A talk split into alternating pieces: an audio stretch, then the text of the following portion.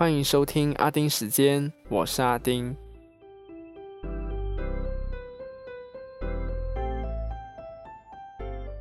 今天的阿丁看天下呢，全部都是关于马来西亚的。毕竟自己的国家乱成这样，我真的也没有什么心思去看或者是去说太多国际新闻。最近的心情我真的是糟到我已经不懂要怎么说了。就是当你看到各种封锁，一年多了耶，可是情况却越来越糟。你会有一种那种无力感呢？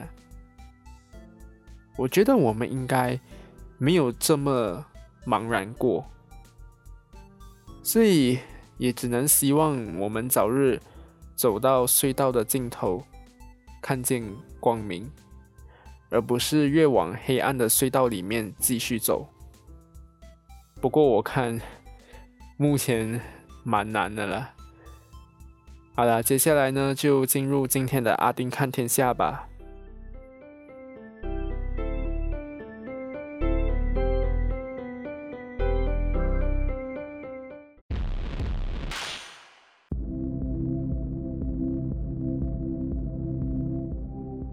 看好了世界，我们只示范一次。在封锁状态下，疫情越来越恶化。那我上一集呢才说不打算继续报数字，结果这周的病例就真的夸张到我傻眼。八号的确诊病例是八千八百六十八宗，是第二次在八字头，也是史上第二高。九号的确诊数字呢是九千一百八十宗，超越了五月二十九号的九千零二十宗，创下新高。从之前到现在，几乎每次都是雪兰莪和吉隆坡占全国一半的确诊病例。像八号和九号，单单是雪兰莪就已经日增四千多宗了。最好笑的是，如果记得我上一集有说到，几乎整个雪兰莪和吉隆坡的一些地方，在七月三号到十六号落实 EMCO。结果才没落实几天，贸工部批准营运的领域就越来越多，而且很多都是工厂啊这种人多的地方获准营运。职场感染圈已经让贸工部被很多人抨击了，你可以去看一下公家机关底下的留言，很多都是在说“嘟嘟吉浪”，就是关闭工厂，还有很多就是呼吁。要实施更严厉的封锁。那好不容易看到雪龙落实 EMCO，结果开放的领域却越来越多，防疫 SOP 也悄悄在六号更新。之前购物商场里面的百货公司只能开放售卖生活必需品的区域，那非生活必需品的区域就不被允许。结果现在，非生活必需品的那一句就不见了，所以就看到一些百货公司就发文说我们要营业啦，那网民当然就不买单。所以在疫情恶化之际，却又一直开放更多领域和松绑 SOP。老实说，以前那种直销都会听到加入我们，日入过万不是梦。对我来说，那真的是梦。反而确诊病例破万，就真的不是梦了。现在的情况真的是让很多人认为之前的牺牲都是白费的。我每次听到、看到我认识的人分享在雪龙所遇到的情况，像救护车的 siren 就时不时就传来耳边等等。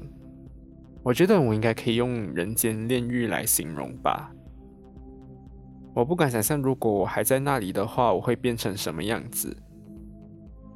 但也老实说，我也不知道接下来马来西亚会变成什么样子。只能说，大家努力撑下去吧。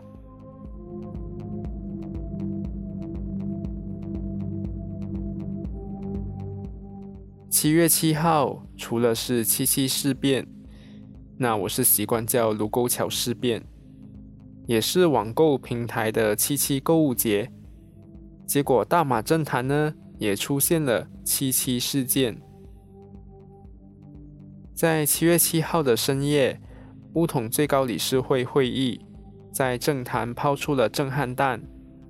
主席 Dato Sri Ahmad Zahid Hamidi 在召开的会后线上记者会就宣布，乌统撤回对现任首相 Dansri Mahyadin Yasin 的支持，并列出首相的七宗罪，包括防疫失败、滥用紧急状态、不听取国家元首和马来统治者的谕令、不召开国会、破坏民主、社会问题严重等等。在会议的前一天，首相办公室就有发文告，宣布国防部高级部长 Dato Sri Ismail Sabri Yaakob 升任悬空已久的副首相，外交部部长 Dato Sri Hishamuddin Hussein 则升任高级部长，同时也负责防长之前在抗议中的安全职务，就被外界认为是在拉清土团党的乌统领袖。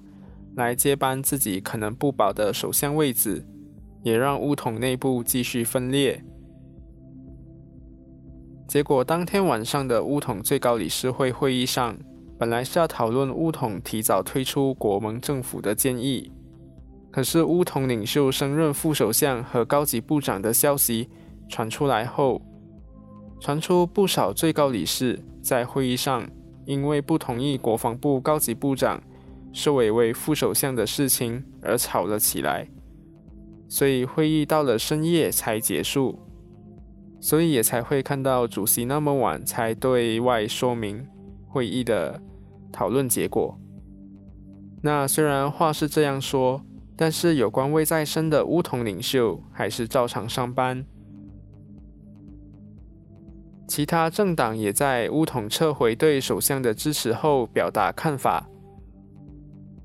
国盟下的国政里面的乌统的盟党，我知道很乱。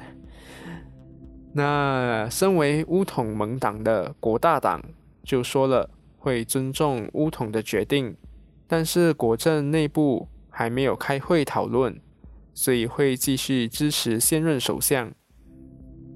反对党方面，行动党副秘书长尼可敏说，如果因为乌统撤回对首相的支持，而导致国家政治局势不稳定的话，行动党会把国家和人民的利益摆在首位，以开放的心态去探讨和考虑与乌统的合作。那知道大马政治的人都知道，这两个政党呢其实是最不爽对方的。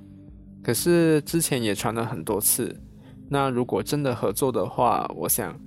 两方的支持者应该会哭死，或者是道德弹性会突然变得很大。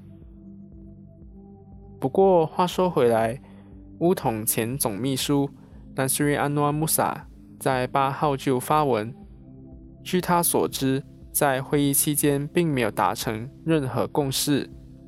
在主席宣布撤回对首相的支持后，有多名的最高理事就有联络他。指主席并没有在声明中完整反映出最高理事会的决定，质疑主席宣读的声明是事前拟定好的，而且也说会议的重点并不是像外界所说的在讨论退出国盟政府的事。可是这篇文后来就不见了，变成另一则文。但我先说一下主席的回应。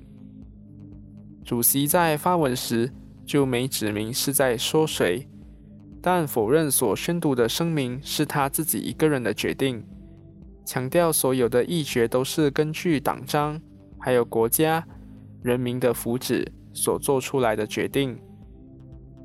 那后来安诺穆萨现在的发文就是看得到的，是说有人发给他的朋友。有关主席在会议的最后所发表的主字稿，他说正在确认该段文字的真实性，然后也有贴出来那段文字。当中就有说到，党方面的决定是要撤回对现任首相的支持，可是乌统的国会议员在国会中若有投票程序，就可以自己做主等等。那文末呢就说，如果这些逐字稿是真的，那主席的声明本来是模糊不清的，就变得很清楚了。那其实总检察署也说。根据联邦宪法第四十三之二之 A 条文，首相有没有获得大笔数的信任，应该交由国会议员决定，而不是由任何政党或单一领袖说了算。那现在副首相也跳出来说，大多数的乌统最高理事，包括他自己，并不同意主席撤回对现任首相和国盟政府的支持。认为在疫情下这样做是没有意义的。那他也说到，议员对首相的支持可以随时都表达出来，不是只有局限在国会而已。啊，这句话我就觉得很拍马屁了。不过整个事情呢，就看得我一头雾水，一下这边说同意，一下那边又说不同意。总之就是现在大家都在各说各话。另外。网上也流传着一张文告，是没有国政信头，也没有连署人名单的声明，内容是全体国政议员支持现任首相和国盟政府。可是乌统领袖的说辞不一，乌统总秘书也是奔征国会议员的 Dato Sri Ahmad Maslan 和前首相也是北根国会议员的 Dato Sri Najiraza。都说完全不知道这件事，可是阿诺穆萨说这流传的文告是真的，也对纳吉说不知道这件事的这番说辞，认为是不太可能的，因为他什么都知道，所以这又是一场罗生门啊！那政坛一有大事，经济肯定也会受到影响。乌统对首相的逼宫，加上八号的单日确诊数字再度突破八千宗，导致吉隆坡综合指数在八号的开盘三分钟内就下跌近十二点，盘中更一度跌到一千五百零一点二三点，差点跌破一千五百点以下。最后，币市时报一千五百零八点七一点。下跌了二十一点四四点，或百分之一点四。那我看了当天的三十大蓝筹股，只有 Petronas Gas Berhad 上涨了百分之一点零三，DG.com Berhad 则没有变化，其他的呢就一片红海，全部都是跌的。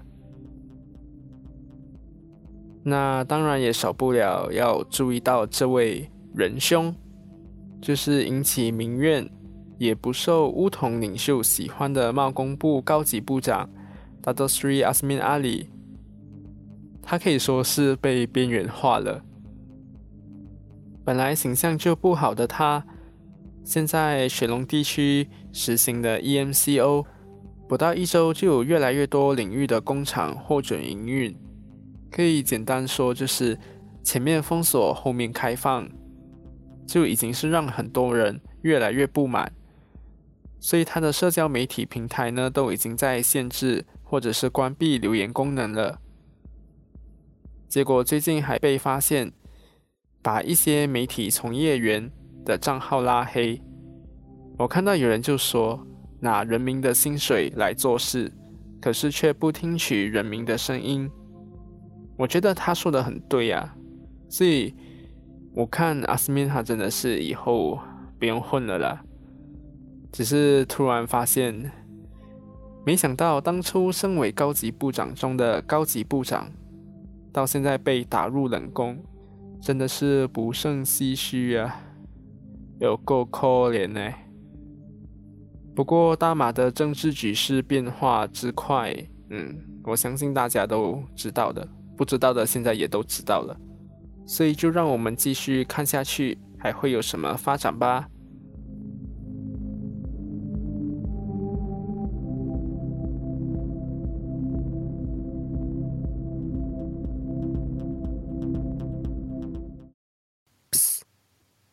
知道这段时间你是可以拿来打广告的吗？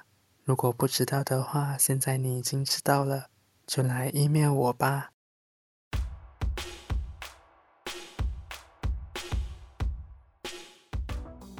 今天的闲聊部分呢，就来聊让我很傻眼的事。我爸爸的第一剂疫苗的接种时间终于出炉了，就通知一个星期后去打疫苗。可是地点呢，居然放在驾车都需要至少半个小时才可以到的地方。可是我这条街的一位安迪呢，也是要打第一剂疫苗。可是地点是在这里附近，而且其他住在这一带的也都没有去到离家那么远的地方去打疫苗。据我所知，我家附近至少有三个接种中心，都比起我爸被分配的地方来得更靠近。我也记得，我就是在找有没有人也遇到类似的情况的时候。就看到一些新闻说，有些人在抱怨，他是居住在柔佛的北部，可是却被分配到南部来打疫苗。可是后续怎么处理，我就无从得知了。那其实我们也是去反映这个问题了，就看地点能不能换到更靠近的地方来打。那如果不行的话呢？我爸也只能乖乖去打疫苗喽。对了，这里就顺便再来提醒一件事：My Sajadera 里面的 Help Desk 并不是让你选要打什么疫苗的渠道，所以不要去灌爆他们，不然真的是很像有问题要处理的人，都会被你们耽误。那我也想说，大马各地最近不是纷纷在设立食物银行，或者是一些慈善团体、义工团体在帮助有需要的人吗？可是呢，最近可以说是人性现形记啊，有要求很多的啦，像是要求鸡扒、珍珠奶茶，还有韩国拉面，然后最后呢还发火说。为什么你那么迟才回复？等你舅舅已经死了。那也有看到，就是有一些去拿援助物品的，在嫌拿到的东西不是名牌货。那也有的呢，就是看到免费的嘛，不拿白不拿。所以我还是要呼吁啦，有需要的你才去拿。那你还有能力的话呢，就不要去拿，留给那些真的急需的人。然后我也看到很多看影片就说故事的，看到一个人或者是几个人拿了食物银行很多东西，然后就说哇，这些人贪得无厌呐这么多。但是也有可能就是他帮他的街坊邻居拿，因为有的可能就行动不便，没办法提重物，也有可能就是他们是独居老人。不会对外求助，就有人看到就说：“哎，我帮你去拿吧。”这些都有可能呢。然后也有可能就是他家里的人数众多，所以需要的量也就多，也说不定。所以没有来由的东西就已经开始那边说三道四，我觉得对那些当事人来说真的很不好。毕竟你都还不知道。他为什么会这样做？你就只是单凭看到他拿了那么多东西，就说他贪得无厌，我就觉得很不应该。那最近假消息和误导消息呢，也突然增加很多，像是一堆人在银行外面大排长龙，然后语音就说只要去柜台排队就可以拿到政府派的钱了。但实际上是政府派的援助金，如果没有办法汇到收款人的银行账户内，收款人就可以到银行用身份证去证明是本人，他就可以拿到现金。而且这个操作呢也不是新的，可是就算主流媒体出来辟谣了，结果还是出现大批民众跑去银行外面排队等着拿钱，我真的是很无语。还有看到的就是网上也流传着 S 字头网购平台，他们的仓库因为违反 SOP 被罚了六万六千令吉，运输呢就有可能出现延误的情况。但是 S 平台早在五号看到假消息传出后，就有做出澄清了，而且马新社的报道也说了。S 平台是因为对 SOP 的误解而做错了事，所以只罚了一万令吉，而非网传的六万六千令吉，而且也不会影响运输的工作。平台也保证不再犯同样的错误。可是那条假消息呢，到现在还是传得比真实的新闻又快又广。所以我只想说的是。网上的东西呢，真的都不要全盘相信，一定要先查证。好啦，今天就说到这里，又是负面消息满满的一集。嗯，所以如果你听到最后的话，就感谢你的收听，我们下个星期见，拜拜。